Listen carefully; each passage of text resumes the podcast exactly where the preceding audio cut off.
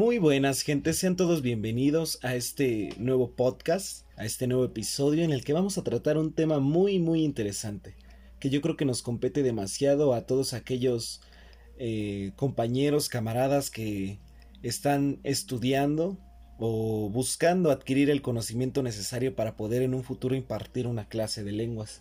Y es por eso que el enfoque que le daremos a este capítulo es dirigido a la generación de material didáctico para la impartición de una clase de lenguas. Pero antes de comenzar a describir las múltiples características de estos materiales, quisiera que reflexionaras ahí donde quiera que tú me estés escuchando y volvieras un momento al pasado y pensaras en cómo han sido los materiales que tus docentes de lengua han utilizado para que tú aprendieras dicha lengua. Una vez que hemos reflexionado sobre esto, ahora sí quiero contarte sobre las características que estos materiales deben de tener para que en un futuro tú puedas tener materiales eficientes y que puedan dar muy buen fruto en tus alumnos.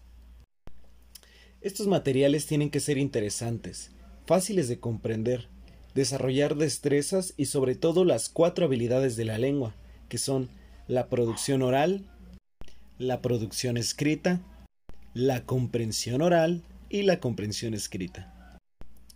Entonces, estos materiales deben apoyarse demasiado en la lengua materna. ¿Por qué? Porque si nosotros sumergimos a nuestros alumnos en la totalidad de materiales hechos solamente en la lengua extranjera que ellos van a aprender, estaríamos dando pauta para muchas lagunas y dudas que ellos podrían en su interior guardar, guardar y nunca expresar porque en realidad ellos no sabrían qué es lo que no saben. Es por esta razón que lo más importante es entablar un canal de comunicación efectivo entre nosotros y nuestros alumnos.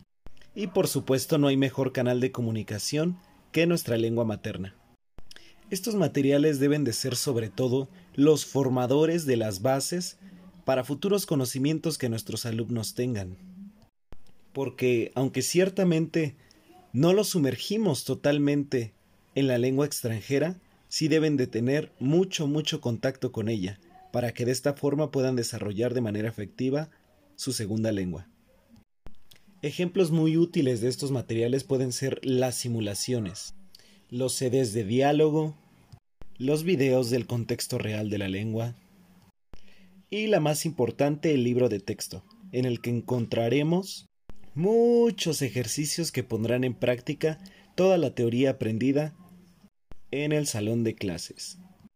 Entonces, la próxima vez que pienses en qué materiales utilizar para poder impartir tu clase de lengua, piensa y recuerda que lo más importante es la comunicación y sobre todo la repetición, ya sea en ejercicios para fortalecer la producción o en videos y simulaciones para fortalecer la comprensión.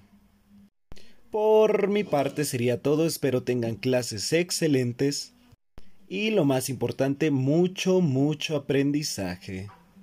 Nos vemos en el próximo episodio. Chao.